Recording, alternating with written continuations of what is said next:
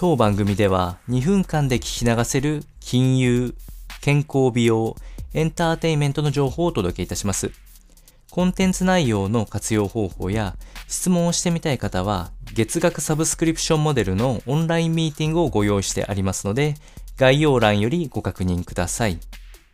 本日はヘルスビューティーより小脳の基礎知識、こちらを紹介していきたいというふうに思います。脳の役割をお伝えしていく中で小脳があるんですけれども、こちらの作用とポイント、また実生活での活用方法、こちらも紹介していきたいというふうに思います。まずは運動調整機能を司る脳の一部として小脳はありまして、イメージ図を見られる方は脳の一番下の方にある比較的コンパクトなサイズの脳の一部となっておりまして、こちら運動調整機能を司っております。それに加えて知覚情報、目から入ってきた情報等の統合も行うので役割は非常に様々ありまして、今言ったように運動とは直接関係ないこと自体でも働きうるとというのが機能となっております。最近の研究結果では統合失調症や自閉症とも関連があると言われていて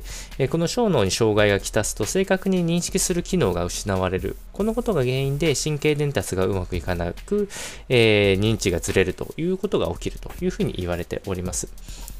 また、面白い動物実験の中で言うと、えー、若い生命体の小脳を取り外したとしたも、脳の他の部分で保管して、えー、その機能を他の脳の分野で、えー、補うことができるため、ある程度小脳で経験した体験っていうのは、あ体の他の部分で、えー、反映できるということが分かっておりますので、それだけ小脳の役割は順応で、かつ保管が効くというようなものになっておりますので、参参考にお伝えをいたしました。